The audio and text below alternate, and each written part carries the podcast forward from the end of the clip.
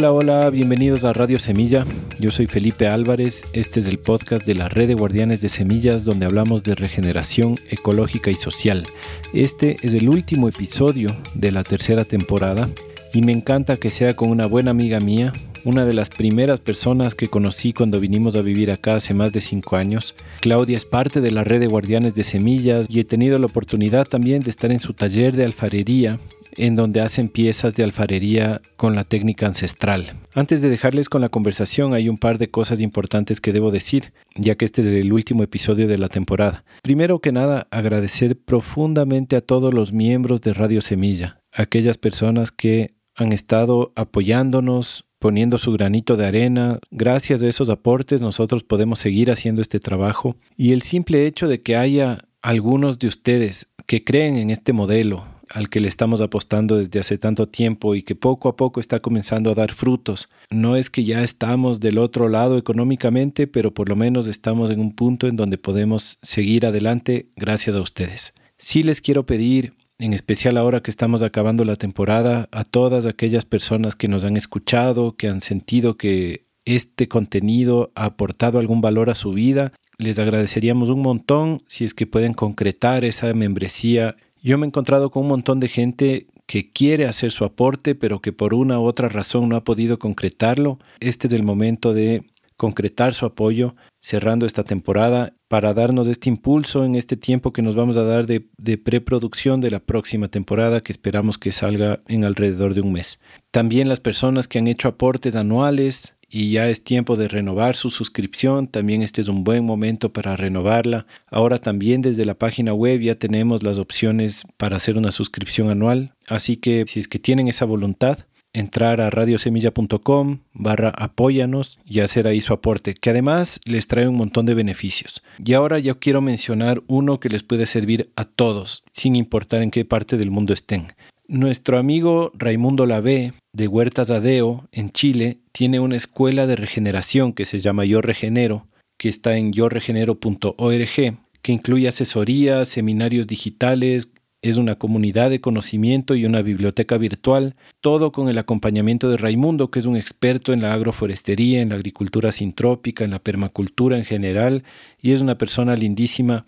Raimundo está ofreciendo un mes gratis en la escuela de regeneración, yo regenero, a todos los miembros. Recién una amiga me dijo que lo está haciendo y que está resultando increíble. Así que aprovechen, estoy seguro que les va a gustar. Y aparte de ese hay un montón de otros servicios y productos, algunos en Ecuador, pero muchos otros online y algunos en otros países, en México, en Chile. Entonces entren a radiosemilla.com, revisen los beneficios que les da la membresía también revisen las notas del episodio, ahí van a encontrar un video en donde se detalla todo el proceso de la alfarería que practica Claudia desde que se van a la, a la mina de arcilla en la montaña hasta que terminan con una vasija preciosa hecha por ella y su mamá, mamá Carmen Urco. Revisen también el canal de Telegram desde ahí también se pueden enterar cada que sacamos un episodio, en especial cuando lancemos la nueva temporada y a veces compartimos también otras cositas por ahí. Espero que disfruten de este episodio, les queremos mucho, les agradecemos profundamente su audiencia y su colaboración. Eso, les dejo con Claudia Rosa Sánchez. Bienvenida pues a Radio Semilla, compañera querida Claudia Sánchez. ¿Cómo llega? muy contenta de poder estar compartiendo un momento con usted aquí en Radio Semilla. Qué bueno, gracias. Tenemos muchas cosas de qué hablar porque somos compañeros en muchos diferentes procesos.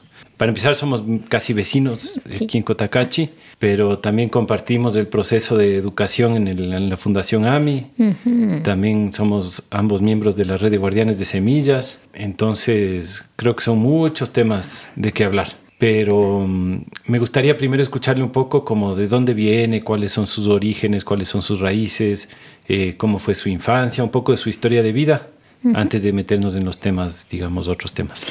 Mm, como le decía, mi nombre es Claudia Sánchez, eh, vivo en la comunidad de La Ambuela, cerquita de usted, y asimismo yo vengo de la familia de, de una maestra alfarera. Creo que es soy la cuarta generación ya viniendo. Eran mis abuelitos, los abuelitos de mi mami, mi mamá y yo. Y estamos así aprendiendo. Creo que todos los días aprendemos de la alfarería. Y asimismo, eh, mi infancia.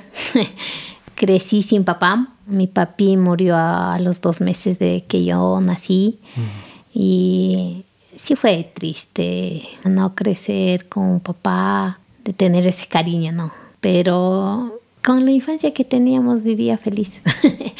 Eh, lo que me faltaba sí era el, el cariño de mi mami, porque para nosotros fue difícil crecer solo entre tres hermanos. Yo me acuerdo entre tres que estábamos. Ahorita sé decirle Lucho y Azucena yo me acuerdo de ellos dos que siempre pasábamos juntos a las escuelas, con barbaridades que salíamos a ir a pastar las, las ovejitas, las vacas que teníamos, eh, los juegos que teníamos, eran lindos, pero hoy hasta el día de hoy creo que sí me ha faltado ese cariño de mi mamá que me venga a decir, mi hijita te cocina esto, toma ¿Por qué? Porque su mami eh, trabajaba y no, no, pasaba con ustedes. No pasaba. Ya pasó conmigo, fue cuando yo ya estuve en la escuela por décimo, octavo, creo que era por ahí pasó conmigo. Pero de ahí ya porque mis hermanos se fueron a Quito y ya me dejaron solita.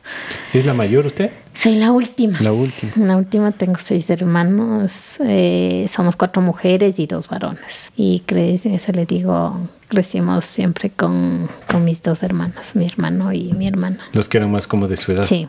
Eh, crecimos con eso y, y eso, esos momentos de que me venga a decir, toma la comida y eso sí, sí me llega hasta ahora, porque el que siempre cocinaba era mi hermano, el poquito más mayor que yo, era el que nos daba así. Y mi mami siempre buscaba otros medios. Mm, sé que se dedicaba a la alfarería, pero no era siempre eh, no se podía intercambiar hasta el día de hoy. No siempre tenemos para la comidita, para sembrar, todo eso pero mientras no teníamos lo demás, sí nos hacía otras cositas más y ella se iba a trabajar eh, para darnos el estudio y todo eso. Pero trabajaba en otra cosa aparte de la alfarería. Mm, la agricultura que le gusta hasta el día de hoy.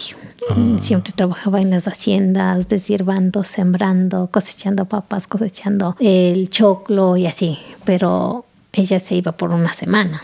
Se iba ah. lunes y regresaba un viernes de la noche. Ah, se iba lejos. Sí, se iba por Dimanta para arriba, se llama Coñaquí.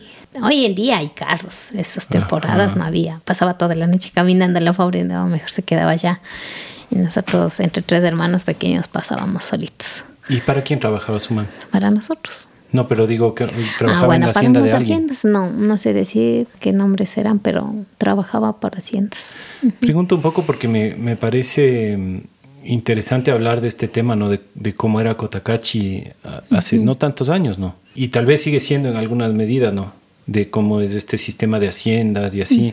Yo, por ejemplo, conocí una señora hace poco que tendrá unos 50 años, que me decía que cuando ella era niña sus papás trabajaban para esta hacienda que está aquí arriba nuestro.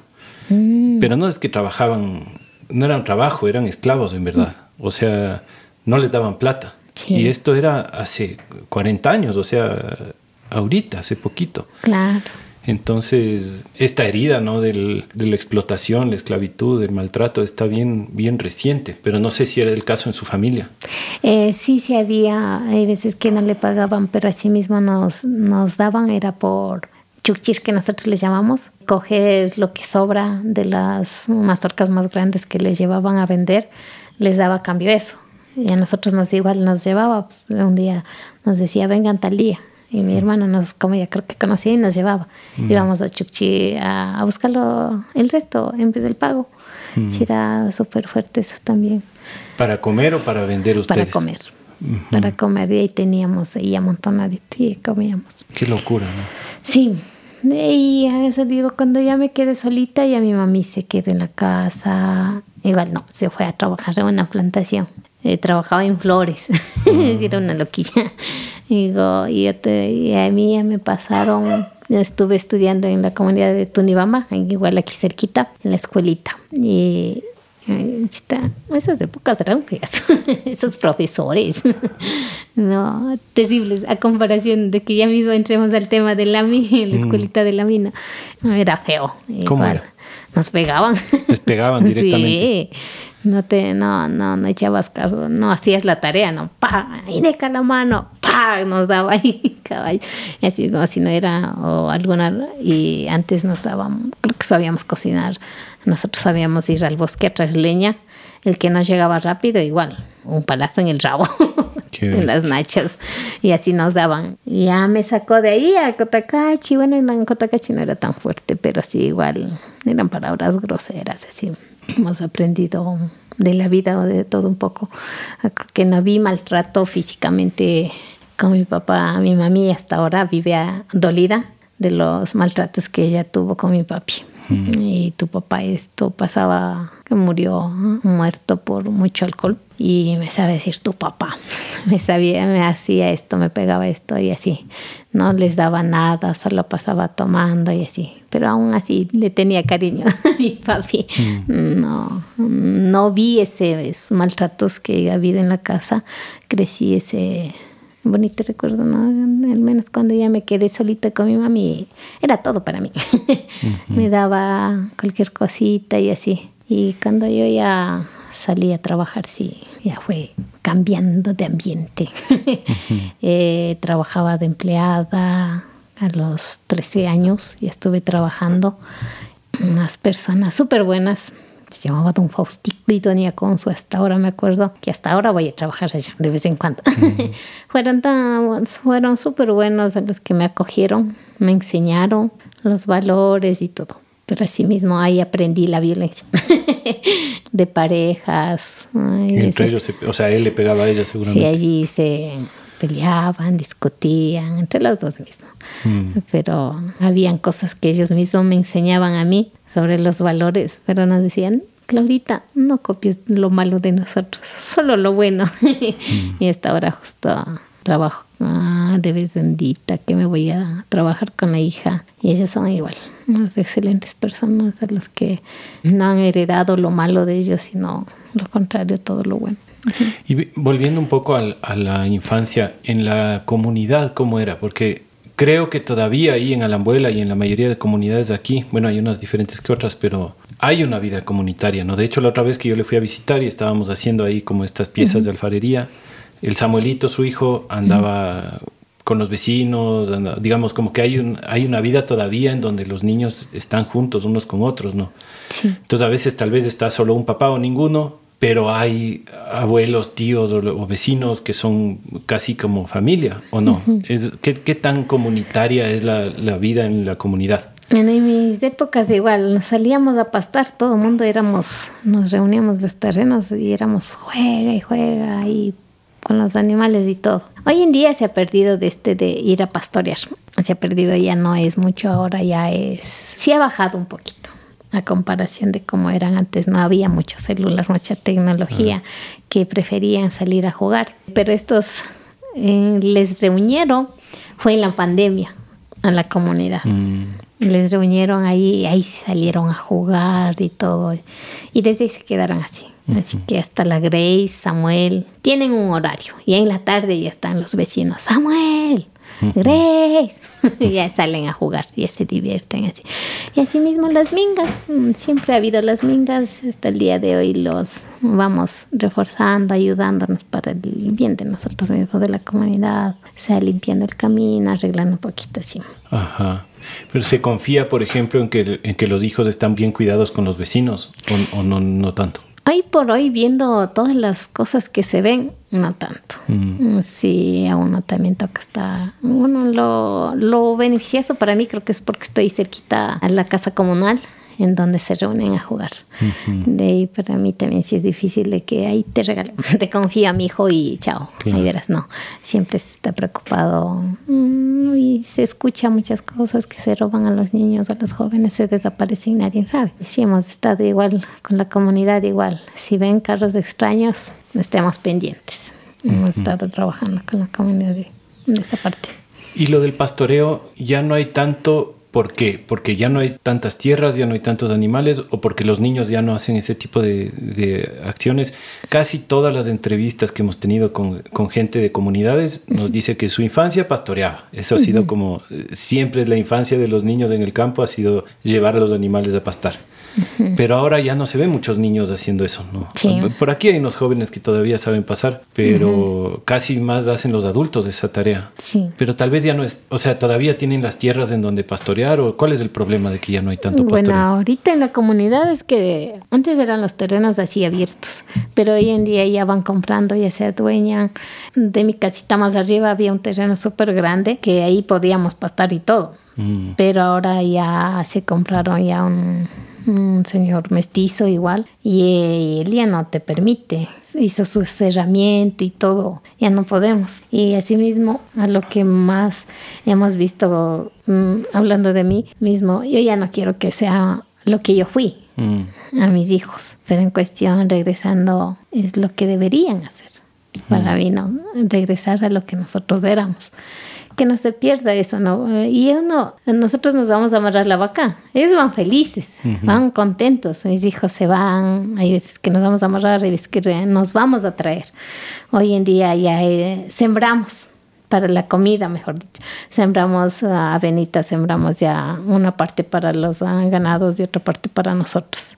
Y solo nos vamos a amarrar en eso, porque ya, no, como le decía, ya no nos permiten. Los dueños ya nos mezquinan, ya nos dicen esto y es mío y ya no entran. Y por eso también que se va perdiéndose. Es loco ese tema del trabajo infantil, ¿no? Es como se ha puesto en una categoría de malo, como todo trabajo infantil es malo y supuestamente el estudio y es lo que deben estar haciendo los niños y eso es lo bueno y qué sé yo.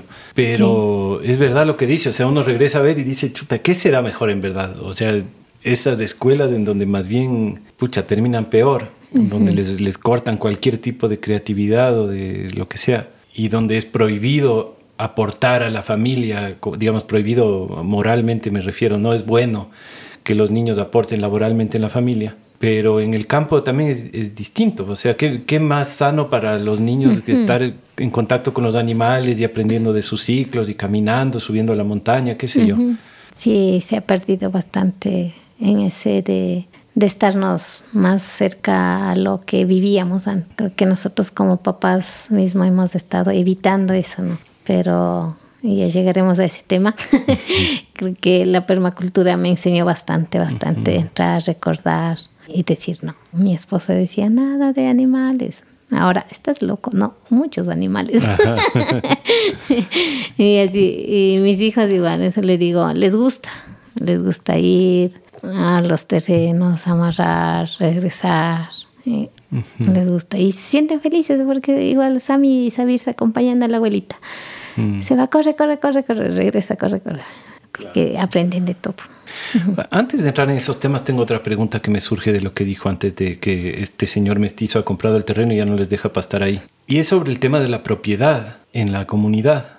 Porque hasta hace pocos años yo entendía que con la ley de comunas y toda esta cosa, las comunidades tienen propiedades comunitarias y que dentro de la comunidad medio se, digamos, se dividen y, tienen una especie de propiedad privada en donde su casa es su casa, su terreno es su terreno y donde pasta sus vacas de su terreno pero todo eso debajo de un paraguas de una tierra comunitaria. Pero luego he preguntado a varias personas de comunidades de aquí, de Perafán, de, de, de Alambuela, de otros lugares, y me dicen, no, es propiedad privada. Es una comunidad, hay un cabildo, hacen mingas, se organizan para hacer cosas en comunidad, pero cada lote, es, cada lote, cada uno tiene su escritura, le vende al que quiere y todo. Entonces, no sé si todavía existe la propiedad comunitaria en las comunidades de aquí de Cotacachi o ya es siempre totalmente privado. Sí, eso es lo más feo, ¿no? Que puede pasarnos en la comunidad hoy en día. En Alambuela me contaba mi mami que fue de un, igual era de una hacienda, que ahorita es del paraíso, era el dueño, nos decía que él era el dueño de todita, sí, todita la comunidad. Mis abuelitos solo vivían ahí trabajando para ellos en una de esas situaciones creo que eh, empezaron a vender y es dependiendo de, de qué plata tenías ibas comprando los terrenos y eso es lo que habían, había pasado no ¿Iban comprando la gente de las comunidades mismo? Sí, iban comprando las gentes de las comunidades mismo. Pero así como dice, ya tenían su, su tierra, ya su escritura y así, ya fueron divididos. Ya cada cual manejaba su propio terreno. Y yo en realidad ya crecí en eso. Ya cuando estaba ya dividido, cada quien, este es mío, este es mío, este es mío, y aquí no puedes entrar eh, y así. Pero ahora es más, porque ya antes era solo zanjitas y así nomás podíamos pasar y como hay, hay algunos dueños que no vivían aquí y ellos prefieren es vender a los, hoy en día ya a los que más plata dan. Pero nosotros como comunidad eh, tenemos reglamentos que la persona que va a vender el terreno tiene que ser al mismo comunero. Uno primero a la familia. Si la familia no puede, al vecino. Si el vecino no puede, a informar a la comunidad. Y si la comunidad no puede, ya, a vender a gente aparte. Pero hoy en día ya no es así. Ahora un terreno ahí te piden bastantísima plata y un comunero ya no se puede. Y prefieren vender a los gringos, a los mestizos, así de la ciudad. Y ellos que sí pueden. Y una vez que compran, ya la comunidad no tiene nada que ver con, su, con esa tierra. ya no tenemos nada que ver. Mm. decía, ya, ya no, ya hacen sus cerramientos, ya nos dicen, ya no, ya no entren. Es por eso también que se va perdiéndose el pastoreo. Ahorita lo que hay es en Tunibamba, sí, hay ese, la hacienda que era, ellos sí tienen ese terrenito igual. Ah, ¿usted sabe un poco de esa historia? Eh, no, más, más, más o menos que he escuchado, sí. ¿Cómo es? Porque era una hacienda, pero que la, que la comunidad se tomó. Sí, sí, fueron igual las personas que vivían trabajando, que empezaron ya a reclamar sus partes, porque igual decía que no pagaban, había muchos maltratos por los capataces que, que había y así. Eran, y es por esto que ellos deciden a la lucha. Don Caucho decía, yo me acuerdo, solo sé el apodo que le decían. Caucho. el, líder. Ajá, Don Caucho, compadre, eso les me acuerdo, que él es el que empieza a buscar de liderar a la gente, de buscar ayuda, de andar así. Es súper largo este, eh, y en donde la gente, fueron bastantes, les invitaron a la comunidad de la abuela cercado, así para que les ayuden porque iban a igual a compartir de la comunidad. Pero hoy en día solo ellos son dueños ya no te permiten igual entrar a la comunidad a la hacienda que nosotros vayamos a coger algo así. No es ya solo para Tunibamba pero es comunitario, digamos, es, de, Todo, de todo Tunibamba. Eh, sí, es comunitario, el más o menos que he escuchado. Igual, antes sembraban todos, sembraban conjuntamente. Hace cinco años, siete años atrás, que se dividieron ellos también, se dividieron por parcelas. Y ahí hoy por hoy siembran cada uno lo que desea. Va ganando más cancha la propiedad privada en general. ¿Siente usted que ha habido, digamos, hace, por decir, 50 años, 80 años, era todo haciendas, ¿no es cierto? O sea, las comunidades medio tenían sus caseríos, pero casi que estaban dentro de las haciendas, ¿no es cierto? Y después hubo esto de la reforma agraria y cosas así, y hubo procesos como el que cuenta usted de Tunibamba, de que una comunidad se organizó para reclamar su tierra de vuelta.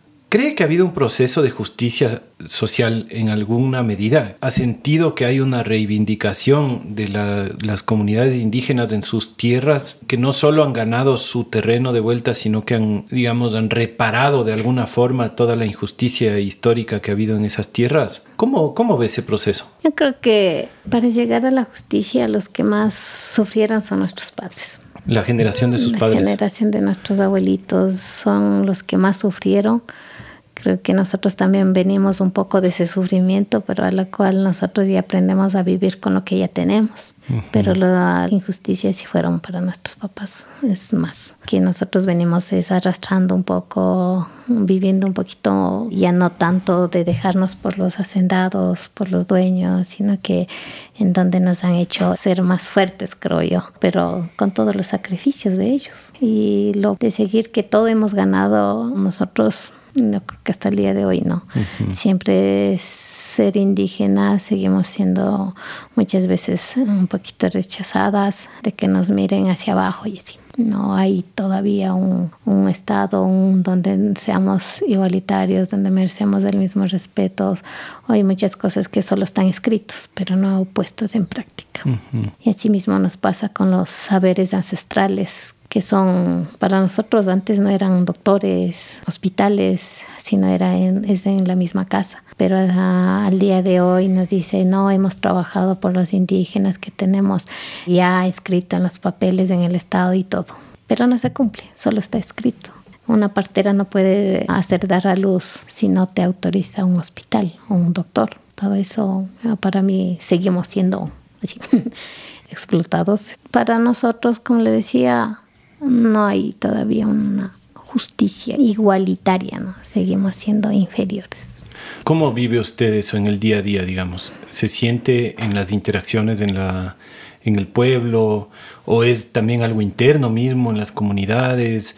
¿Esta injusticia o este racismo, esta segregación, está vigente todavía en el día a día? ¿Cómo lo vive usted? Sí, sí vivimos en la comunidad mismo. Tenemos una empresa eh, es la, a mí sinceramente me duele que la misma comunidad les prefiera alquilar o arrendar a las personas para que siembren flores. Y tenemos, estoy justo, ah, tenemos ese problema y el dueño es, a mí me dan el agua porque me dan. Y así mismo es, el dueño nos dice, a nosotros no nos pueden negar el agua. Sí, pero con las condiciones que la comunidad le impongamos. Pero muchas veces, como le decía al comienzo, la plata creo que nos maneja al ser humano y es en donde caemos, en donde no nos acordamos de cómo teníamos que sembrar, cómo teníamos que alimentarnos sin químicos, sin nada, sino que estamos dando es más paso para las grandes empresas. Eso decía yo, muchas veces en las comunidades no somos los mismos comuneros que estamos haciendo algo para crecer, sino que estamos dando a las grandes empresas para que sigan creciendo más y dañando nuestra propia tierra, a lo que nos costaría hoy en día fortalecerle para que sigamos teniendo unas buenas semillas, buenas cosechas. Y eso decía recientemente, accedimos a darle el agua, pero nosotros les dimos unas condiciones a lo que nosotros cogemos el agua, usted puede coger. Pero no, el Señor cogía cuando Él quería. Y cuando nosotros les, le pusimos una multa, ahí no le gustó y nos dijo que somos aprovechadores, que no sé cuánto. Nosotros le dimos con una a la misma condición que nosotros podíamos darle a usted. Usted solo tiene que basarse a lo que la asamblea, la comunidad o los usuarios le digan. Pero, como digo, son empresas grandes a las que nos quieren todavía dominarnos a nosotros, pero no nos dejamos. pero digamos, de lo que me responde yo pienso que eso bien podría pasar con cualquier tipo de ciudadano, ¿no? O sea, las, las, corporaciones, las empresas, los que tienen más plata, aprovecharse de los que tienen menos. Pero no necesariamente estamos hablando como de, de racismo, por ejemplo, no necesariamente es por ser indígenas. Entonces, digamos, mi pregunta es como, ¿hay eso que es un poco como la discriminación del capitalismo? Pero por otro lado también hay la discriminación racial o, o étnica. Un poco esa parte le preguntaba. ¿Usted siente, por ejemplo, que en, en el pueblo o en el municipio o en donde sea que usted interactúa en el día a día?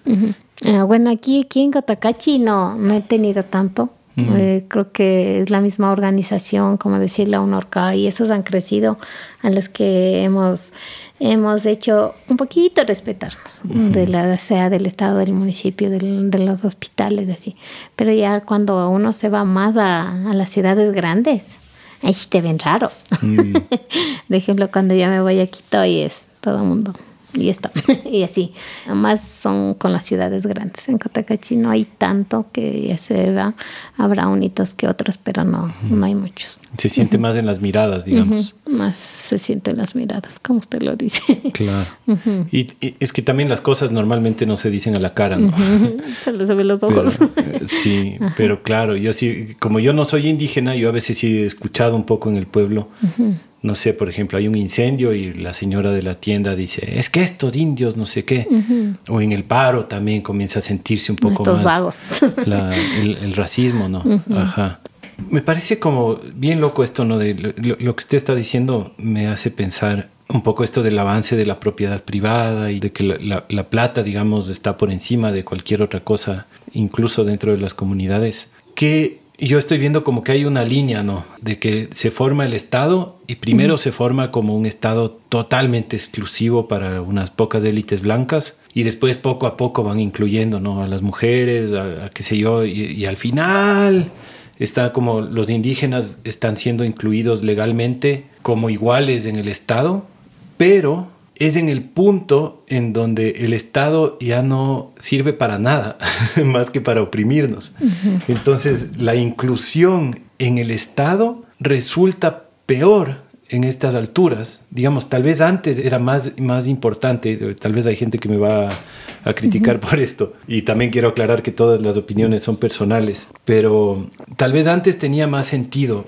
en temas de laborales, en temas de salud, de educación, pero ahorita acceder a la educación pública, por ejemplo, o, casi que ser víctimas de la salud pública, o incluso acceder a los empleos para las empresas y las corporaciones grandes, es peor que no acceder. ¿Me explico? Lo que usted decía, ¿no? Como que las parteras, por ejemplo, no les dejan ejercer, necesitan el permiso del hospital. Y necesitamos, como, digamos, estamos luchando porque el, el Estado nos garantice una salud pública y que podamos ir al hospital y parir ahí. Pero la lucha más bien debería ser que nos dejen en paz y nos dejen seguir pariendo en las comunidades, ¿no? Uh -huh.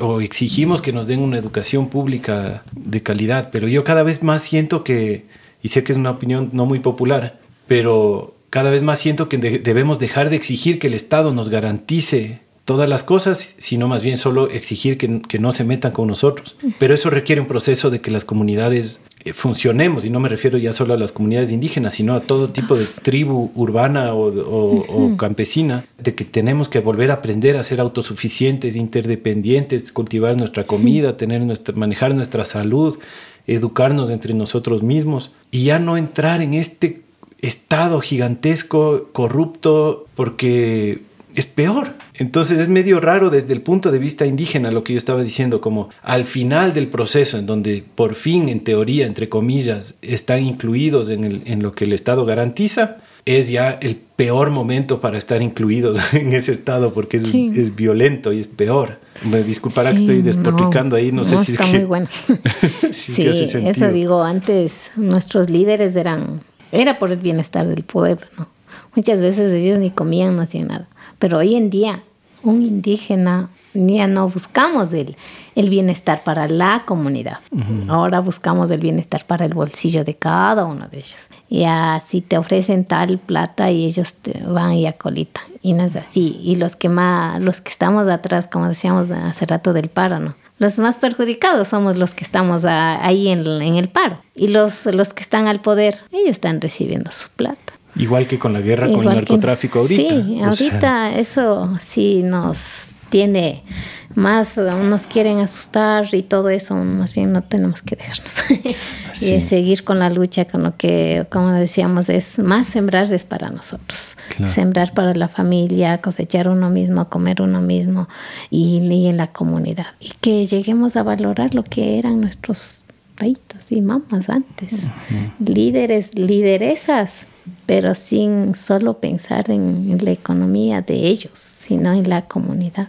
Uh -huh. Y que hoy en día se está perdiendo eso. Uh -huh. Sí, es que es fuerte porque es una reconstrucción que se necesita, que es bastante, bastante sí. desde abajo, ¿no? Porque cómo aprendemos otra vez a gobernarnos y eso que las comunidades indígenas uh -huh. están muy, muy por adelante que los demás, porque todavía tienen asambleas y gobernanzas internas fuertes. Sí. Pero la mayoría de los que estamos en los que están en las ciudades, los que somos semi-urbanos, digamos, estamos en barrios como el que estamos ahorita, no sabemos gobernarnos, no sabemos conversar, uh -huh. no sabemos tomar decisiones. Y sí, un poco lo que mencionábamos también, lo que le decía antes, ¿no? que es raro no hablar del tema porque estamos ahorita en medio de un estado de excepción aquí en uh -huh. Ecuador que la mayoría de los que nos escuchan no están en Ecuador, pero un buen grupo sí. Uh -huh. Estamos en esta situación de que supuestamente el Estado está luchando contra los grupos de delincuencia organizada y nos armaron todo un teatro, le llaman la doctrina del shock, no sé si usted ha escuchado alguna vez. No.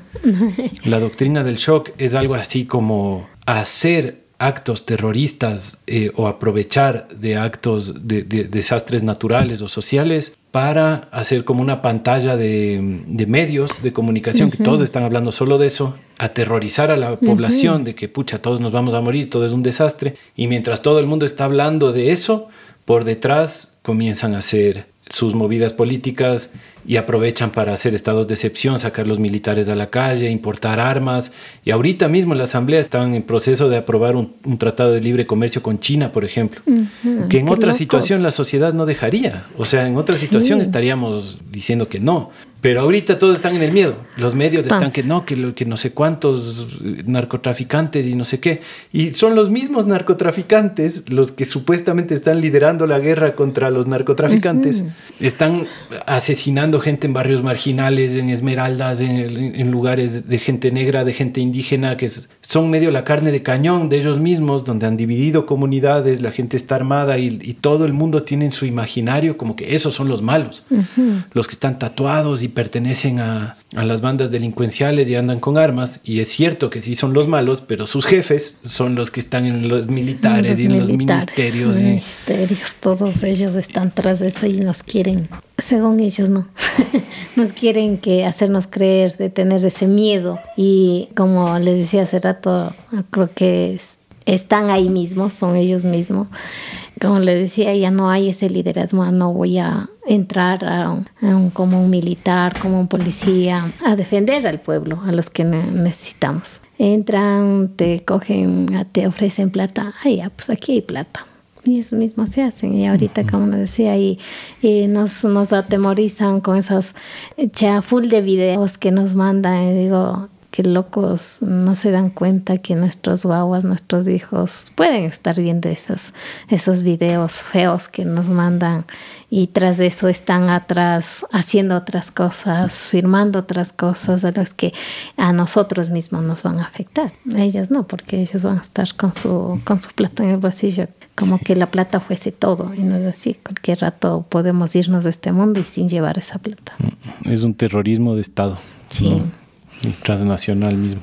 Pero bueno, como tal vez no nos da para quedarnos hablando mucho de eso, porque quiero también hablar como de las cosas que dan esperanza, porque para mí, gente como usted es la gente que nos da esperanza, porque es alguien que está en su vida buscando todas las mejores maneras de regresar a un estilo de vida coherente con la crianza, con el campo, con las semillas, con la organización social, y eso es justo lo que necesitamos. O sea, gente que, que no se deje convencer de que ese es el mundo que estamos viviendo, no lo que vemos en el Facebook o en el Twitter o en donde sea que, veamos, sino que más bien vea por su ventana y vea su jardín y vea a sus vecinos y esté como en la construcción, ¿no? Entonces quisiera que nos comience a contar un poquito más de su, de su vida. Tal vez nos puede empezar describiendo su casa, su forma de sembrar, lo que usted come, cómo construye, como un, poco tal vez de este proceso que ha venido viviendo de aprender la permacultura, pero recordando sus bases ancestrales.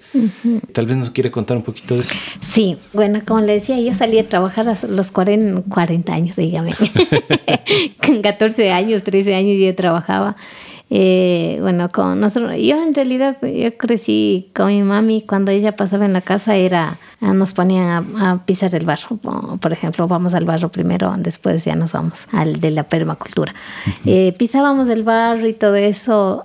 Cuando yo entré a trabajar decía, no, yo ya no quiero aquí gano plata y como hace rato decía, nos maneja la plata y a mí también me manejo la plata y dije, no, yo voy a trabajar, yo voy a comer lo que comen ellos, lo que, lo que comen en la ciudad. Era todos los días arroz, arroz con cosas de la ciudad y así. Y en donde dije, no, yo voy a trabajar y voy a comer lo que yo pueda comprar. Y era eso, ¿no?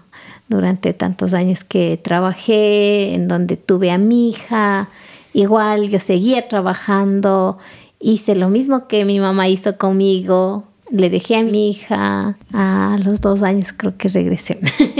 a los dos años. ¿Le dejó con quién? ¿Con mamá Carmen? Con mi mamá, con mi mamá Carmen. Pero había unas cosas. Hasta ahora recuerdo como que fuese ayer.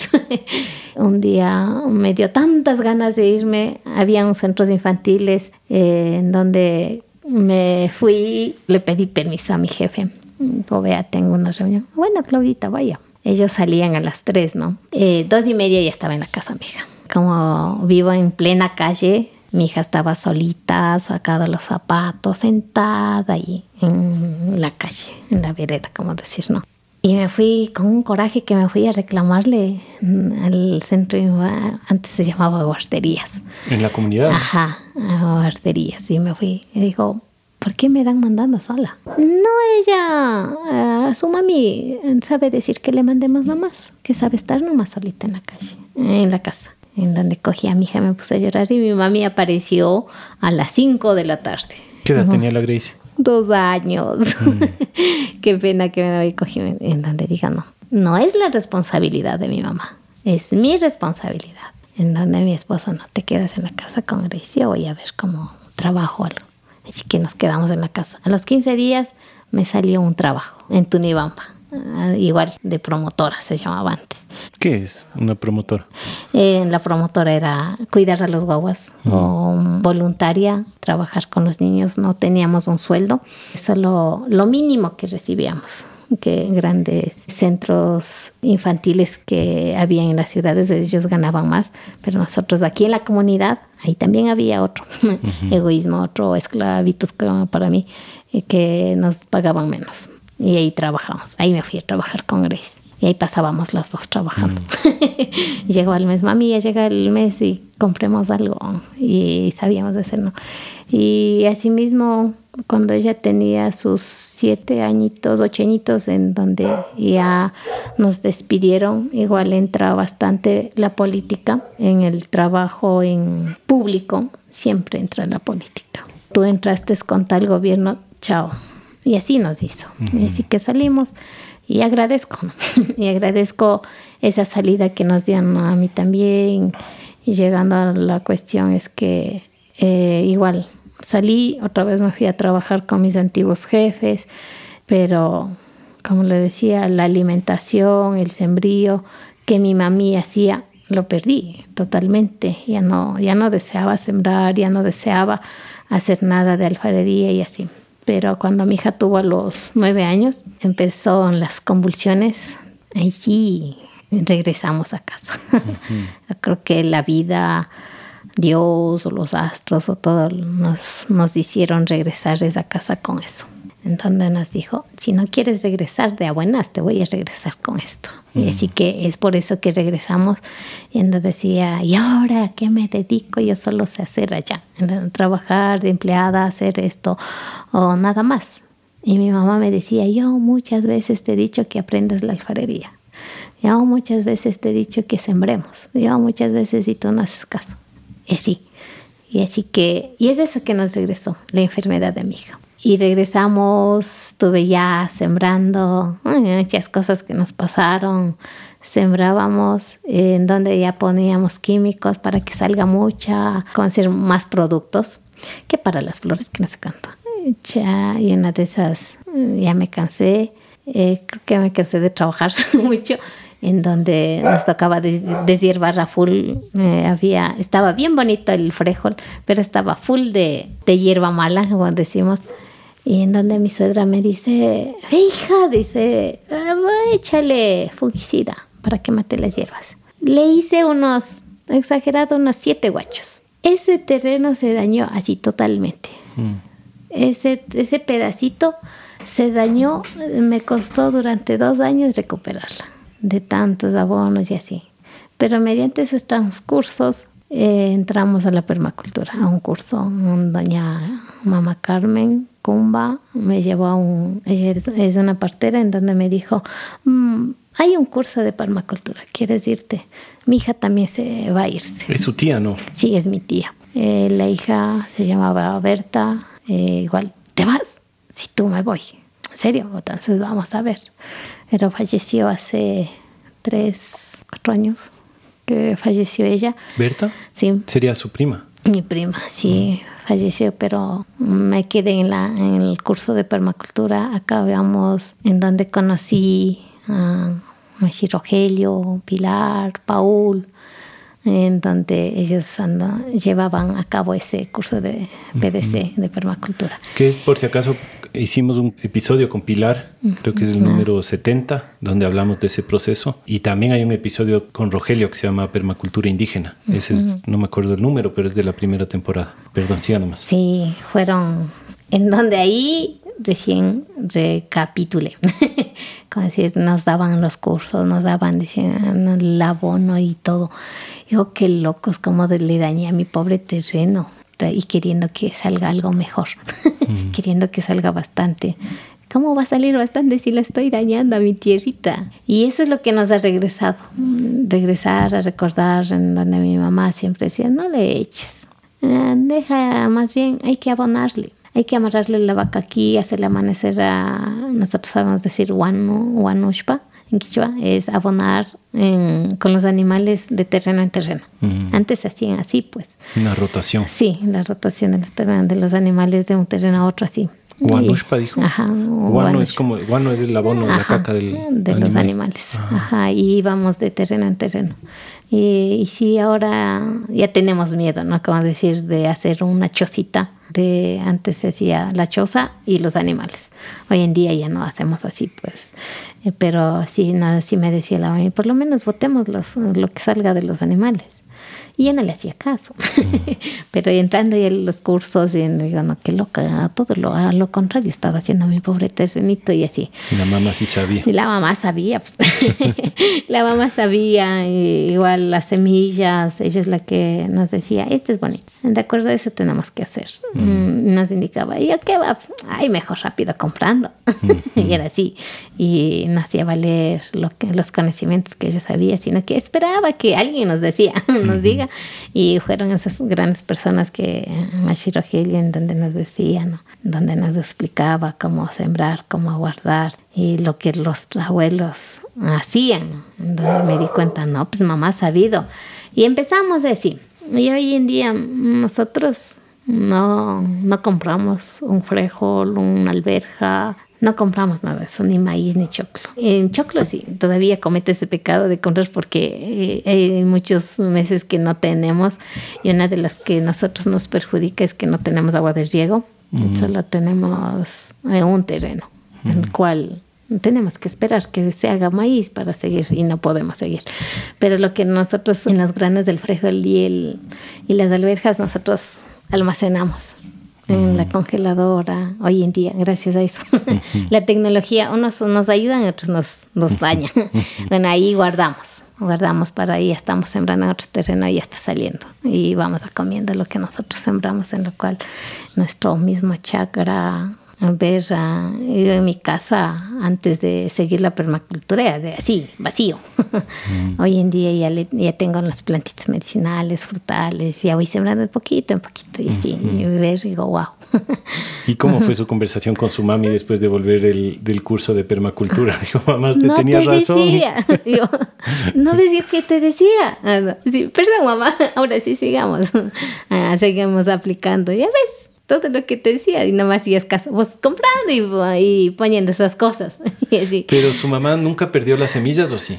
Eh, o sea, las semillas que guardan ahora de maíz, por decir, son semillas que han venido guardando por, sí, desde por generaciones. sí, eh, hay veces que hace, hace años, años se nos perdía full a full, pero hoy en día siempre hemos compartido con las mismas comunidades, sea con Tunibamba, sea con, eh, por ejemplo, aquí en si yo traigo la semilla de morocho, de la comunidad de morocho, no me da acá. Allá es mm. frío, acá no me da. Y estos cambios climas no nos dan.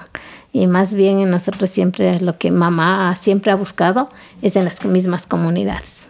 Perafán, Tunibamba, Alambuela, por los mismos vecinos que alguien haya tenido. Y así hemos ido sembrando. El chauche que nosotros decimos, eso siempre ha estado manteniendo mi mamá. La cuestión es que ahorita, como decimos, sacar unas semillas que sean de calidad, de calidad, yo creo que no lo tenemos, pero sí para consumo, porque tenemos varias semillitas así, pero ya específicamente solo negro, solo así, no, nosotros no lo, aún no lo tenemos, pero estamos en esos aprendizajes también de seguir. Esto ahora vienen en este proceso, pues desde que hicieron ese curso de permacultura que se hizo la RIPI y ahora creo que es la RIS, ¿no es cierto? Red Intercultural de Semillas.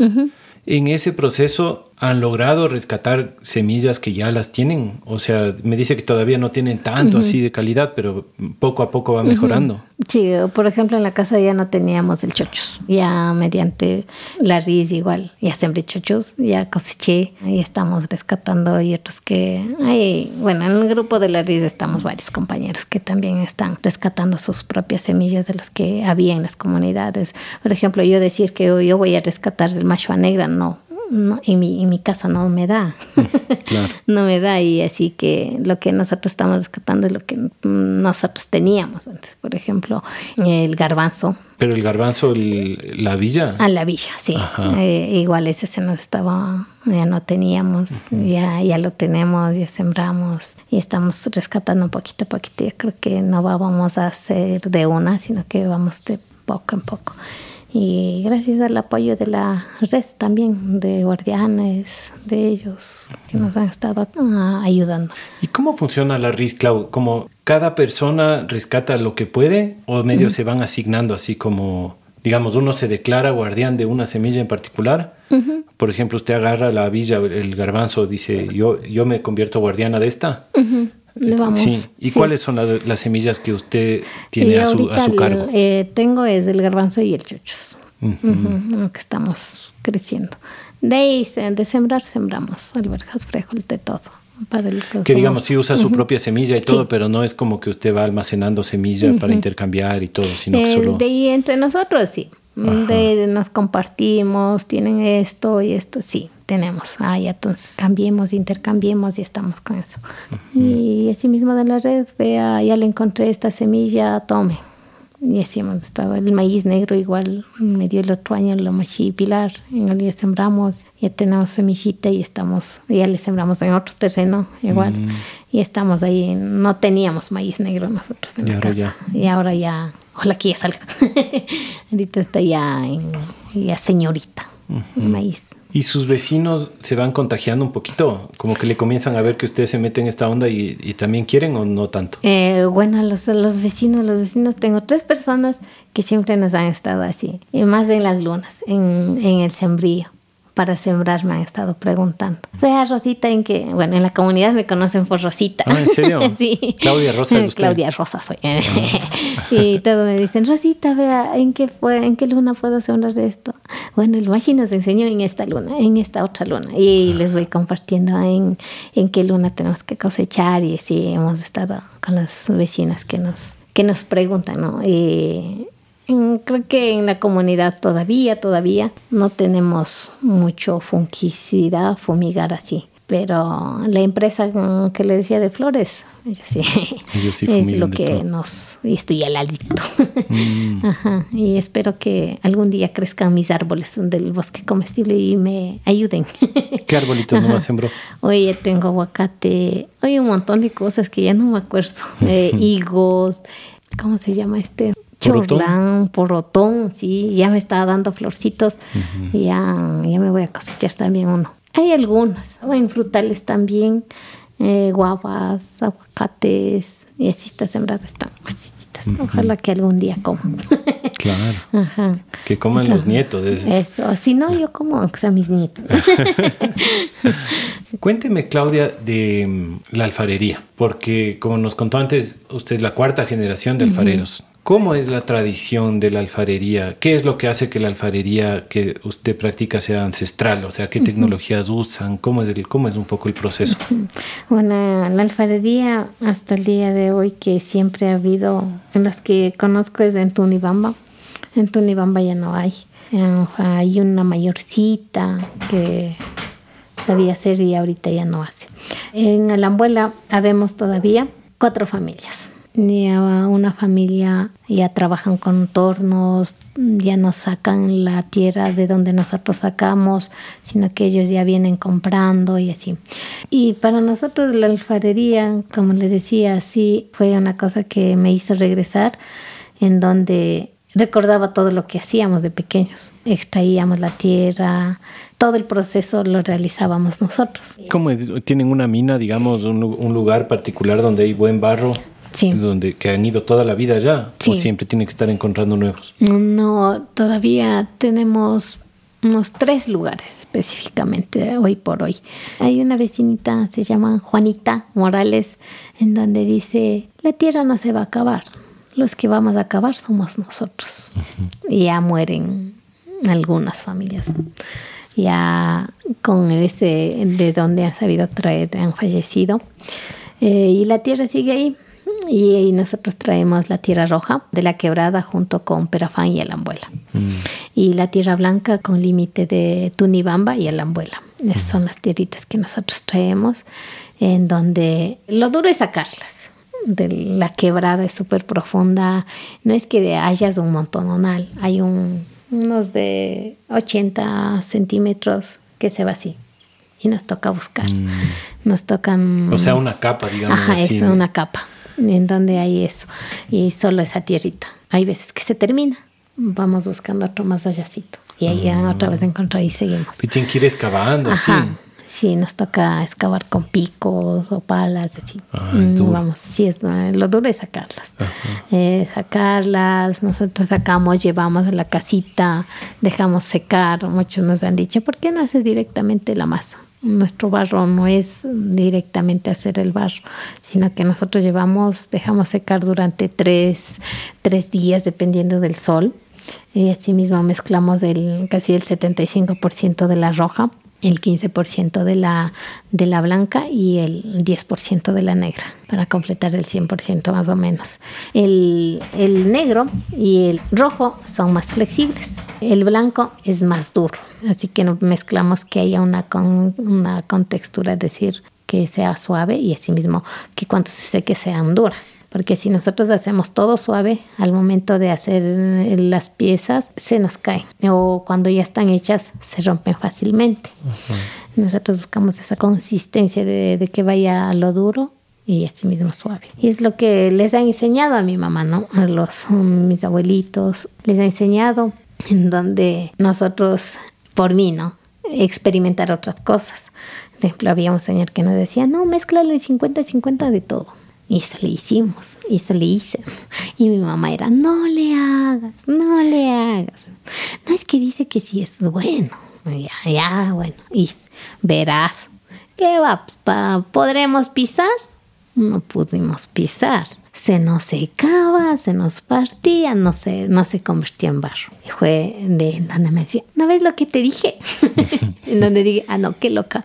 Rechazando los saberes de, de una mamá que sabe, que aprendió de sus papás, de sus abuelos, queriendo hacer de otros que recientemente vinieron. Pero Y también así. me imagino un poco para, para justificar eso, que todo lo que hemos aprendido a lo largo de las generaciones también es probando, probando, ¿no? O sea, creo que está bueno probar también. ¿no? Sí, pero me fue mal. Pero claro, o sea, no por nada, digamos, probaron, probaron cuántos cientos de años para Sí. llegar a lo que llegaron ahorita, ¿no? Sí, eso. Pero uno también tiene que seguir probando, por Ah, lo menos sí. para saber que lo que ¿Qué es lo le enseñaron pasó? está bien. Sí, es lo que hemos hecho hasta el día de hoy, en donde ahora ya le hago caso a mi mamá. Dice, no, por eso le ay, ay, ay, ya, ya, mami, ya, ya, ya, así que vamos poniendo, ya, quedamos en, en que ya es el 75 del otro, y el 15 del otro y el 10 del otro. Ajá. Y así nos ha funcionado mejor. Y lo nosotros lo ancestral que decimos es que todo es artesanal, todo es manual, lo hemos mantenido la cocción también de lo que hacían nuestros abuelitos. Nosotros para la con nuestras herramientas son una piedra planita para golpear, una suela de zapatos, la hoja de lechero para alisar los filos. Ah, ¿en serio? Sí, eh, y la hoja del lechero nos sirve, hace varias funciones. Como decir, una, ahí en la parte de atrás tiene el tallito, la membrana que tiene. Ese, en todas las ollas, el no sé por qué, las ollas grandes que mi mami hace, siempre le hace con el filo, Mm. como un guachito. Y las otras, solo los platos, le hace sin los guachitos, que es al, al lado contrario de la hoja, del lechero. Así que con esos dientes, el lechero nosotros sabemos utilizar es para como goma también, para pegar las tareas. Con la lechecita de Ajá, con la lechecita, sí. Y esos son los materiales que utilizamos hoy por hoy. Aún no utilizamos el torno, ojalá que llegue, mentira, para mejorar nuevamente. Y así que, pero nuestro barrio es duro para trabajar en el, en el torno. Hace tiempos me fui a, a Lumbaki, que ahí un compañero tenía el torno y me fui llevando una piecita, un barrito así y le intentábamos. Salí con las manos rojas nomás, no sé si por lo que no sabía trabajar, no, sé. Así que nosotros seguimos manteniendo, son el artesanalmente, como decía, lo más principal para nosotros son las manos. Las manos eh, que vamos moldeando, en donde las piezas que nosotros hacemos eh, son únicas, en donde muchas veces nos dicen, de haciendo unas igualitas, que salgan el mismo color, y así que no tengan nada. Mm, no lo puedo yo así. Sinceramente, mi señor o mi señora o señorita, no puedo, porque nosotros trabajamos es artesanalmente. No es una, una máquina que te dan así como las grandes empresas, todos iguales. igual. Y no, nosotros no somos, nuestras manos son únicas, nuestras, nuestras piezas son únicas que no pueden, eh, hay veces que nos sale un poquito más chiquito, un poquito más grande, un poquito más ancho, pero queriendo tratar que salgan todos iguales, así mismo, en donde nosotros nos podemos relajarnos, en donde podemos distraernos, en donde nos olvidamos de todos los problemas que tenemos, nos ayuda bastante el barro. lo duro es trabajar, como le decía, es golpear, cernir, pisar, son las cosas súper larguitas y es duro. Y como mamá sabía decir, solo que a mí me den amontonando, estaría nomás, ah, sí, hace. es que es como la, como decía pues el Esteban Valdivia, que hicimos un episodio con él, que hablaba un poco de la alfarería, del, pero del Medio Oriente. Y decía que los sufis creo que era, no me acuerdo bien, pero decía algo así como que como uno le da forma al barro, es como Dios nos da forma a nosotros. Era algo así la filosofía. Y eh, yo me he quedado bastante con eso del tema de la, de la, alfarería, ¿no? De cómo, de cómo trabajar el barro es trabajarse uno mismo también. Wow. Entonces me resuena con lo que dice. ¿Usted escuchó ese episodio? No he escuchado esa. Me ha faltado esa. Él habla de arqueomusicología. Entonces él, él, trabaja, digamos, con, los, con las piezas de barro de, de aquí, de la mitad del mundo, pero que tienen miles de años. Entonces estudia un poco los instrumentos musicales de barro que se encuentran en los asentamientos así. Y mm, hace poco vino el Esteban y yo le mostré las pipas que hicimos con usted, pues. Ah, sí. Y me dijo, pero esto es quemado en horno industrial. Y yo le dije, no, esto hizo la, compañera de, de la abuela. ¿Cómo le quema? La quema. nosotros quemábamos por quemar, pero hoy en día nosotros hemos, eso digo, ando en todo hoy, hoy en día. ando de pastería, de permacultura, de alfarería, ¿qué más me vendrá? No sé. Así que entran en las clases de, de partería en donde nos enseñan sobre los rituales, sobre las montañas, sobre... Y digo, wow, nuestro barrio específicamente tiene los cuatro elementos principales y lo que nosotros tenemos. Y en donde nosotros también, yo también he ido fortaleciendo a los que comparto. Nuestros platitos, nuestras ollitas están compuestas de uno mismo. El fuego, la tierra, el aire, eh, todo está en la piecita que nosotros realizamos. Y, y ese fui reuniéndoles son las cosas que hemos yendo con nuestros con nuestro barrito el, el, y él no entendía a mi mamá por qué siempre tenía que ser una montaña por ejemplo. Las piecitas que nosotros hacemos, como decíamos, hacemos la capita de palos con estiércol de ganado seco, la tusa de maíz y el eucalipto. Le hacemos una camita, encima de ahí le ponemos las piezas siempre amontonaditas. Y yo no le cachaba a mi mamá porque O sea, hacen una montañita con todas las piezas con que van a todas quemar. las piezas, sí. Y digo, pero ¿por qué no puedes poner así, una cama todos así, todos por igual? Es que no, es que el calor se va así, dice, nos sube así.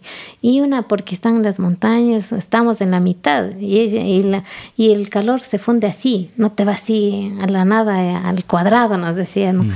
Y eh, digo, ajá, ya. y vamos ahí. Y digo, en donde ya le vamos, eh, ponemos tipo montañita siempre la quemación, nosotros le encargamos al fuego y a la mamá Cachitita en Babura, siempre le encargamos. Hacen como ritual. Ajá, les entregamos a ellos eh, esta piecita, las que estamos haciendo, les entregamos a ustedes que salga bonito y así. Y muchas veces antes nos, nos salían rotas y todo eso, pero hoy en día sí, yo creo que sí hay mucha conexión, en donde eh, hay veces que no creemos en nada, y pero poniendo yo creo que hoy en día y aprendiendo a conversar con las montañas y todo si tiene algún sentido tiene un sentido en donde ellos también trabajan y donde nosotros vamos poniendo las piezas y le cubrimos alrededor con leña y paja a otro lado hacemos un fogón de igual estrielco de ganado seco y tusa y algunos palitos y le vamos botando alrededor ¿Y por qué el estiércol y la tusa? eh, una, el estrielco de, de, ganado seco tiene como, es más fuerte, eh, que tiene como tipo gasolina, que, se, que, que, se prende ah, más rápido ya, ya. y así mismo sí tiene fuerza. La tusa también, nosotros siempre le reutilizamos, como estamos siempre sembrando, eh, tenemos maicito y así siempre estamos utilizando eso también, a lo que sacamos mismo. Y así mismo y el, le vamos cubriendo y lo que eh, la quema es durante 3 a 5 horas. La quemación en donde cuando ya se acaba todos los palos, nosotros vamos cubriendo. Antes de que se acabe, vamos cubriendo con paja de trigo. Uh, si no mm. tenemos paja de trigo, le ponemos el uxa que nosotros llamamos. ¿Qué es? El uxa rojo. Es es tipo paja mismo, pero es como decir nativa de un los pasto, terrenos, sí. un pasto. Ajá. Tenemos en los, igual en los terrenos de los vecinos, uh -huh. en la parte alta que no tenemos agua de riego. Muchos nos siembran y está ahí crecidas. Uh -huh. Y nos vamos a cosechar y con eso le asamos. Y salen unas piecitas súper fácil y eso le digo, quemamos durante cuatro a cinco horitas y, y eso se queda así cubierto con paja y trigo hasta el día siguiente. Y salen ya de diferentes colores eh, dependiendo de la temperatura. Ah, sí. Uh -huh. Ah, la temperatura le sí. cambia el color, no solo el barro. No solo el barro. Ah. Sí, hay veces que nos salen rojitas, hay veces que se queda un puntico negro, de pronto hubo un palito húmedo, ahí se queda con ese puntito, pero se hacen de diferentes colores. Esas pipas que hicimos quedaron lindísimas. Sí. sí. Y yo dije, voy a hacerme otras y no llega el día de hacerme otras. yo les uso en ceremonia ya desde, desde que hicimos, de hace varios meses. Wow, qué y cada vez se va haciendo así como más bonita. Oh, y eso, bueno, nosotros las curaciones igual le hacemos, o el bautizo que le llamamos nosotros, o el arishka que nosotros llamamos en ah. quichua cada piecita, al menos las piecitas que vamos a consumir, ah, que van a tener agüita, siempre le mandamos a hacer las curaciones para que no filtre el agua. Así. La curación de la pieza. Uh -huh. ¿Y cómo le curan? Nosotros le curamos con leche y panela, le hacemos una coladita mmm, con harina y así, en súper espesa, le calentamos la piecita y le frotamos por dentro y por fuera. Le dejamos secar y después ya le lavamos. Yo estoy seguro que va a haber algunos oyentes que quieran su contacto para ir a visitarle, conocer su taller, comprarle piezas. ¿Cómo es? ¿Es posible? Sí, hoy en día también estamos haciendo igual como um, talleres que vengan a distraerse haciendo su propia piecita gracias a la Martita igual nos ha estado trayendo sus parteras mm. hemos estado haciendo cursitos. Para las parteras más específicamente nos hemos basado es a las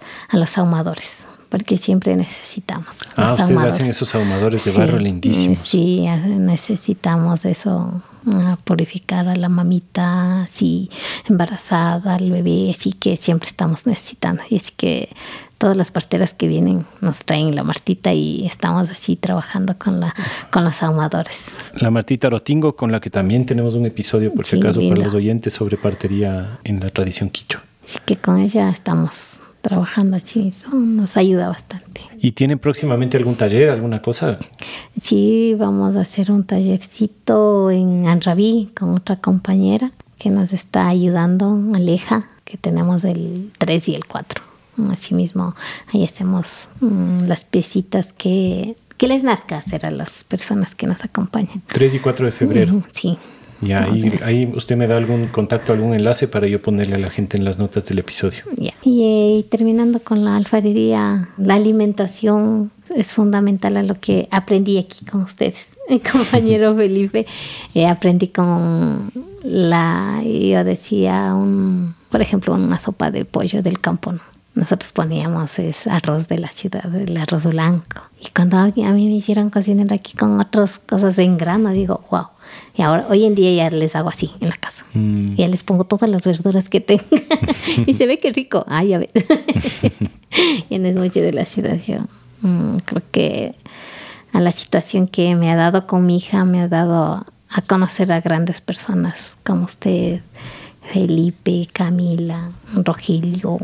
Hay personas que eh, nos han ayudado igual a fortalecer la alfarería mismo, Lenin Alviar eh, en donde él también siempre nos ha estado, mm, Claudia, no metas máquinas, Claudia esto, Claudia este otro, no pintes, no, ustedes son ancestrales, tienen que mantener lo que ustedes son. Lo que nosotros queríamos decía a la Carles a la car con químicos y así. Mm. Donde nos decía, Lenin decía, no le hagas así, Claudia, le vas a dañar tu, sus saberes que les han heredado los taitas y los mamas. No le dañes y así.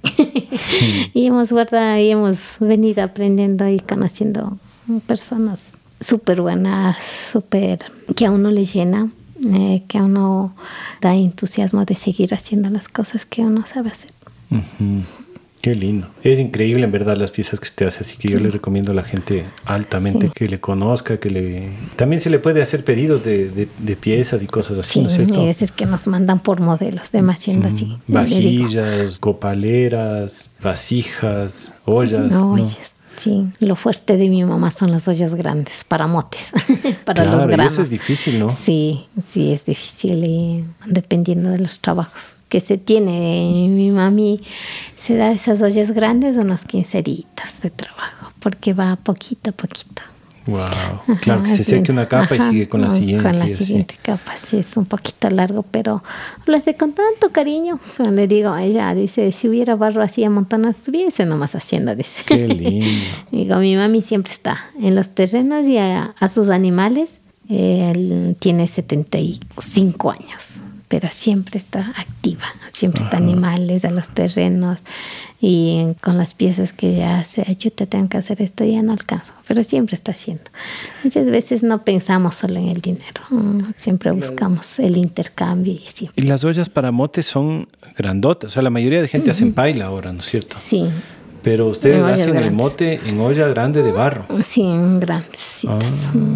Y, que le dejé es de, eh, cocinado en barro, sembrado por uno mismo. Su propio mote me trajo, qué rico.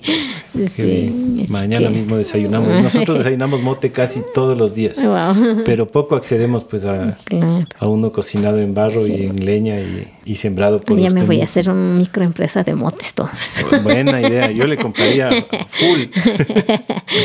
Oiga, Clau, para un último tema, antes de ir cerrando, es esto de la educación. Porque, mm, bueno, compartimos este proceso, ¿no? Desde hace años ya en el AMI. A propósito, también tenemos un episodio sobre el trabajo de la Fundación AMI con mi suegra, con María del Carmen Vázquez. Pero este año pasó algo bien interesante que es que su hijo, que es el amigo de mi hija, el Samuelito, llegó a la edad en la que ya tendría que entrar a la escuela, ¿no es cierto? Y pasó que la mayoría de gente que viene al AMI, digamos, es primera infancia, ¿no? Y ya cuando se acaban a los cinco años, seis años, ya se van a, a la escuelita. Porque la mayoría de gente no está dispuesta a pasar este umbral en donde ya no estamos escolarizándole a los niños. Porque por un montón de razones, ¿no? Uno, porque medio se siente que es obligatorio y otro porque la gente le ve feo a uno cuando no le escolariza a los guaguas, ¿no? Pero usted sí pasó ese umbral y el Samuelito sigue ahí. Y yo le quería preguntar cómo fue para usted, cómo ha sido ese proceso en donde se siente la presión de que ya tiene que entrar a la escuelita y usted no quiere y, está dispuesta a mantenerle ahí. Sí, bueno, una de las cosas, cuál es a lo que me gusta bastantísimo, como le decía, yo trabajaba en un centro infantil en donde los niños tienen que obedecer a un adulto pinta de este color, pega este color, haz esto. Y así. Obvio, yo también les hacía los, a los niños. Ahí digo, y hoy en día me verán con esa mala cara. Pobres, ¿qué les haría? a cuestión de que en el AMI fue súper diferente de dejarles que crezcan por sí mismo. Con Samuelito creo que venimos cuando tenía un año así. A mí me costó de adaptarme a un nuevo ambiente en donde ya no tenía que yo manejarle, manejar a mi hijo, de decirle que yo haga esto, eh, haz o no hagas esto, sino que ellos tenían que valerse por sí mismos y eso es lo que me gustó bastantísimo de Lami. Y hoy en día, cuando cumplió los cinco años, como decíamos, y con mi esposo José le decíamos, ¿y ahora qué hacemos? No quiero que se vaya a la escuela, ni yo tampoco. Tal, le dejamos ahí. lo que nos decía la compañera Mariano Ustedes solo tienen que acompañar a sus hijos. Tienen que dejarles que ellos crezcan. Su inteligencia es súper abierta más que de nosotros y es verdad a los que ellos son. Y con Gael hemos estado igual. Ya con Gael desde que estaba en la barriguita creo que le conversamos. es su hijo menor que tiene un año y medio. Un año y medio. Y él en la casa es igual. Él hace lo que él desea, camina y ya no le, ya no le hacíamos como le hicimos al Samuel, cogidito de la mano, que camine, que gatee, que haga sentar, que no sé cuánto, y así. O que le dábamos materiales nosotros al Samuelito todavía, creo que a tener eso algo que nosotros le hicimos, pero con el Gael fue diferente. Al, al Gael y dejamos que crezca así como nos ha enseñado aquí. Y ahora hoy en día él solito no necesita mucho que nosotros le estamos ahí cuando se pone triste, le acompañamos eso, pero ya en estarles enseñando a caminar, a hacer algo o decir mamá, papá o algo, ya no estamos atrás, sino que por sí solito. Un día llegó, camino con el papá. ¡Ah! ¿Viste lo que hizo? Sí. y no necesito que nosotros estemos jalando de la mano. Y hoy cuando veo a las mamitas que, que no están en el AMI, eh, a mí me pasó una de esas, tiene casi la misma edad, con Gaelito, una mamita, una vecinita, en donde me decía, Rosita, su hijo ya camina, mi hijo ya camina, mira, mire, y teniendo de la mano. Yo no, yo le dejo que crezca y cualquier rato caminará. Y así, Rosita, su hijo ya, está gateando. Y así todo era así. Le iba comparando con mi hijo a lo que él sabía hacer. Y llegó un día que el, el Gaelito ya caminaba solito, sin que nosotros le ayudáramos. Y el, y el vecinito aún no caminaba, siempre caminaba con la ayuda de la mamá. Digo, las cosas que nosotros hacemos como adultos y no dejamos que se desarrollen por sí solos. En donde decidimos, no, Samuelito se queda. Sí, se queda. y, sé que hoy en día no están el, siempre nos han amenazado, al menos los indígenas nos han dicho, si no estudias no eres nada. Mm, si no estudias no vas a tener nada, no vas a poder acceder a esto, a esto, así. Y es que hemos tenido ese miedo, creo yo, es que siempre estamos buscando alternativas, pero esta alternativa de que mi hijo esté creciendo en un ambiente súper diferente a lo que eh, en las escuelas te sientas, te paras, pintas, escribes, repites diez veces, dos planas, tres planas y así. Y ahora todos vamos a cantar una cancioncita. sí, me siguen de memoria, memorizarse. y eso sí, sí me, sí me dolió ahí en donde dejamos al Samuelito aquí. Qué bueno. Queremos dejar más. Estamos ojalá, en ojalá se quede lo más posible. Sí, sí. donde tenga su propiedad, en donde diga ya.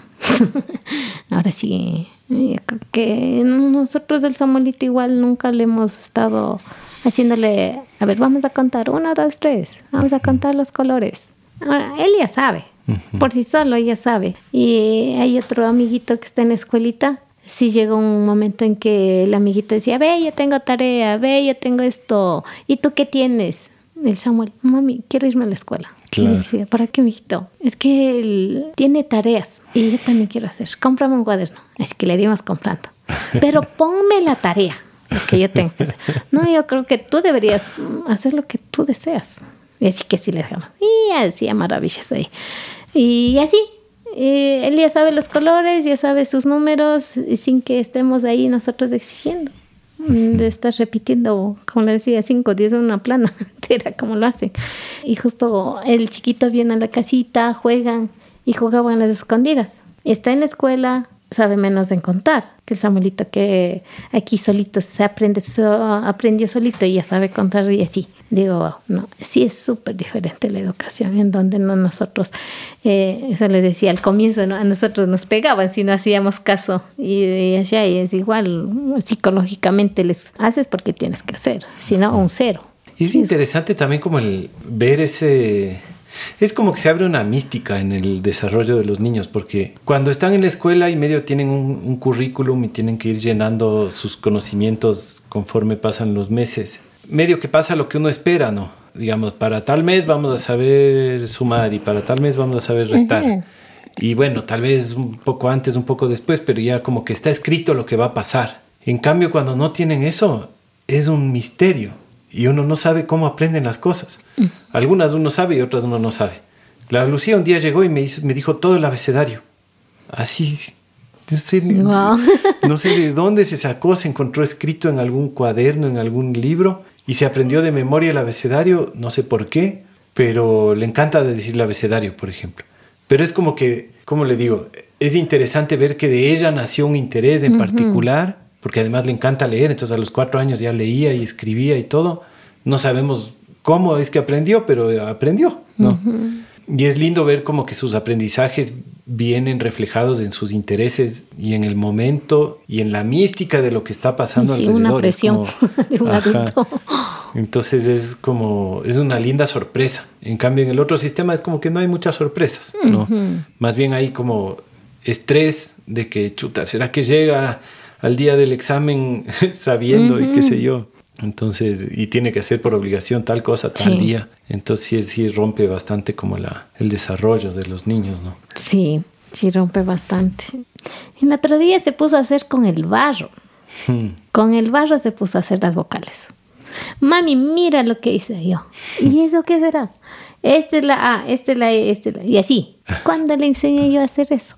Qué increíble. Y les quemó. y no, y lo peor que eso, mi mami es bien conservadora. Luego sabe decir que las, las piecitas, el, barrito que ve, sabe decir que es el, centavo de ella. Ah. Les había cogido y les había amontonado.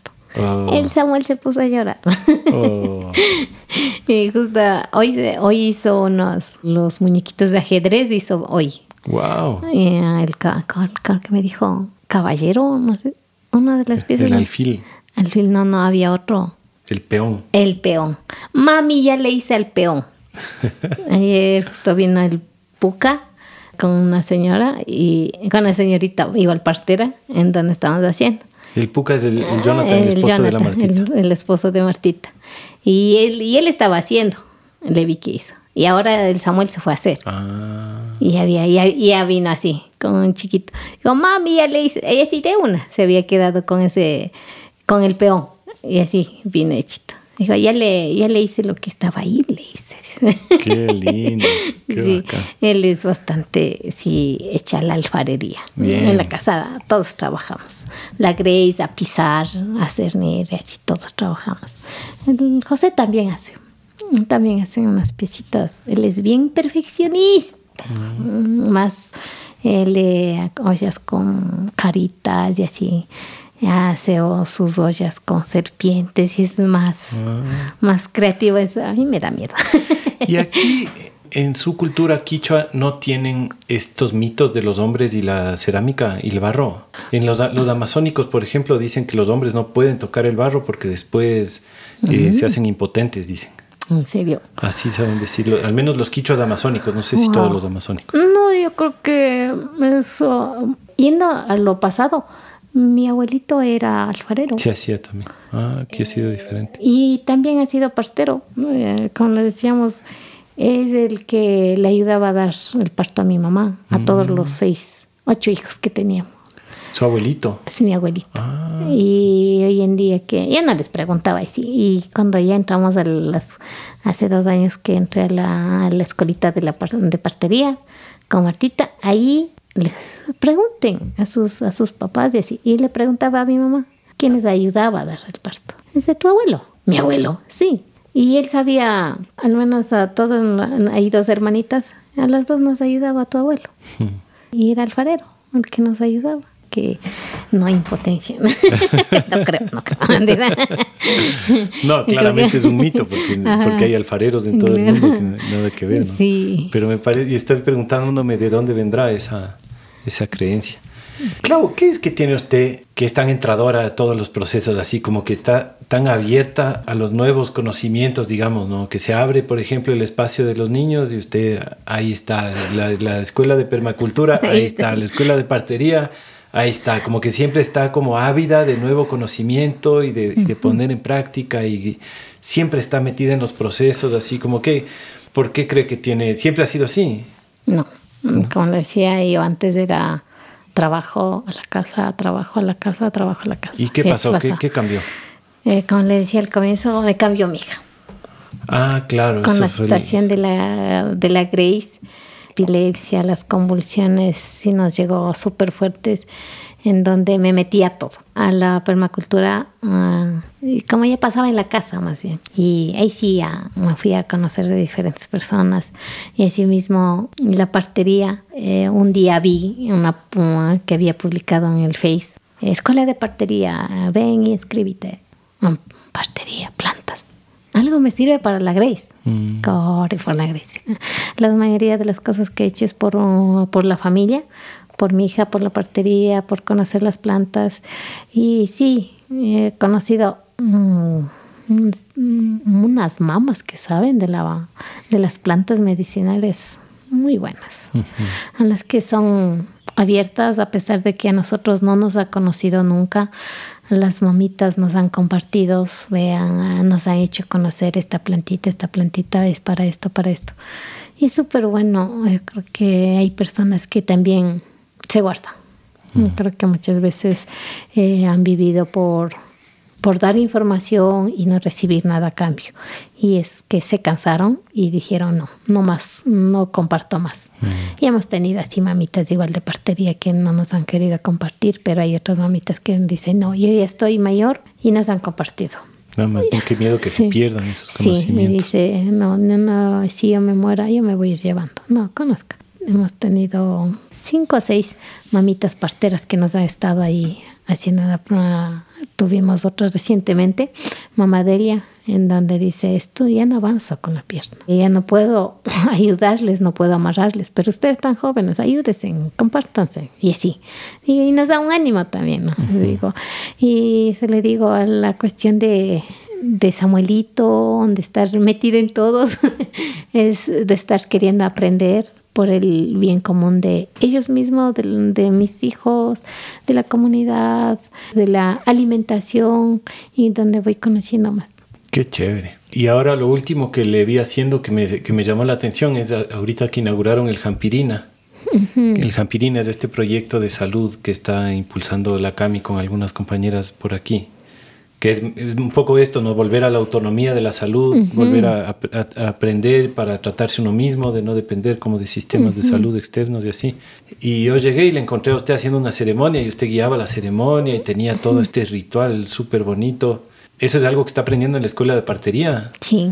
Y está, está llevando a cabo ceremonias rituales andinos. Sí, estamos, como decía, en, el, en la partería no es que solo nos dio a ver solo de las mamitas embarazadas, sino que día nos, nos hizo conocer otras sobre eh, las ceremonias, plantas medicinales, no solo para embarazadas, sino para las personas de otras diferentes circunstancias que tenemos, ¿no? Y asimismo, me gusta bastante la ceremonia, no mm. sé por qué. en mi primera ceremonia fue en Hemos participado en varias, pero fue una específicamente ah, en una confirmación en Topo, en donde una compañerita me dijo, ayúdame. Y yo, y yo, no, si no sé nada, mijita, y así, no, si no sé nada, no sé, pero ayúdame. Y así, en donde, chita, y ahora ya llegaba los días, ya llegaba, y digo, ¿y ahora qué hago? ¿Qué ahora qué hago? Tuve un sueño en donde había una mamá que decía, siempre invócate al Tete Mabura Mamakotakachi y al que tú creas. Me fui allá, hice los sueños que tuve, hice tal cual. Mm. Les gustó bastante. ¿Tuvo el sueño que le enseñaron a hacer la ceremonia? cómo invocar y todo. Sí, en donde decía, haga, harás, pedirás esto, así, mm. y lo que tú creas. y en lo que yo creo, sí, creo que soy bien católica. no, hemos crecido con eso desde mis abuelos, desde mi mamá y así, pero y entrando a la partería eh, he conocido a sí mismo las energías de las montañas, del, del pugio y así sí tienen sus propias energías, cada uno. Yo creo que todas las plantas que tenemos tienen su propia energía, en la que nosotros debemos que conversar, hablar, porque todo está vivo. ¿Qué es el pugio? El ojo de agua. Hay pesadas, hay livianas y así. Para los que no son de aquí, por si acaso, Mama, Kotakachi, Taitimbabura son las dos montañas entre las cuales estamos ahorita, que son como los guardianes de todo este territorio, ¿no? Sí, sí, sí, me gusta bastante realizar las ceremonias también. como digo, metido en todo. En todo, que, es que así mismo es la vida, ¿no? Uno tiene que estar metido en todo, porque es un invento nuevo esto de estar, que uno se tiene que dedicar solo a una cosa en la vida. Qué lindo, Clau. No sé si tiene unas palabras finales para irnos despidiendo, algo que le quiera decir a la audiencia, tal vez alguna cosa que yo no le he preguntado que usted quisiera decir le abro un poco el micrófono para que, para que diga unas palabras finales. No, agradecerle a usted, compañero Felipe, y asimismo a la red, a Javier, hay varios compañeros que no me acuerdo mucho, pero agradezco eh, de haberles conocido. Tienen su eh, esa habilidad de compartir con nosotros, son súper abiertos, de agradecer a la Fundación AMI, de tener a mi hijo ahí y asimismo invitarles ¿no? a todas las personas que nos escuchan, que sigan ayudando a la radio Semilla a seguir creciendo. Una porque creo que son cosas de nuestras vidas de las que conversamos, a las que queremos mejorar uno mismo. Muchas gracias, Clau. Le agradezco un montón. Ha sido para mí un honor tenerle aquí en, estos micrófonos. Me encanta lo que está haciendo. Me parece que esa actitud que usted tiene nos puede enseñar mucho. Es que es como eso, ¿no? Abrirse a la vida y a aprender de todo. También tener una, una actitud, a pesar de que tiene usted tanta sabiduría, tanto conocimiento, siempre tiene como la humildad de, estar abierta a aprender, de sentirse un estudiante y de estar como metiéndose a, aprender, a preguntar. Y yo admiro mucho eso en, las personas, así que le agradezco muchísimo por todo lo que hace. Le, reitero a la gente que vaya a comprarle sus piezas de cerámica o a aprender a hacer las piezas de barro, a, distraerse, pero más que nada a conocerle y, a, aprender de ese arte maravilloso que tiene usted y su mamita. Eso, gracias a usted y gracias a todos los que nos han escuchado. Gracias, compañerito, por invitarnos acá. chao, chao.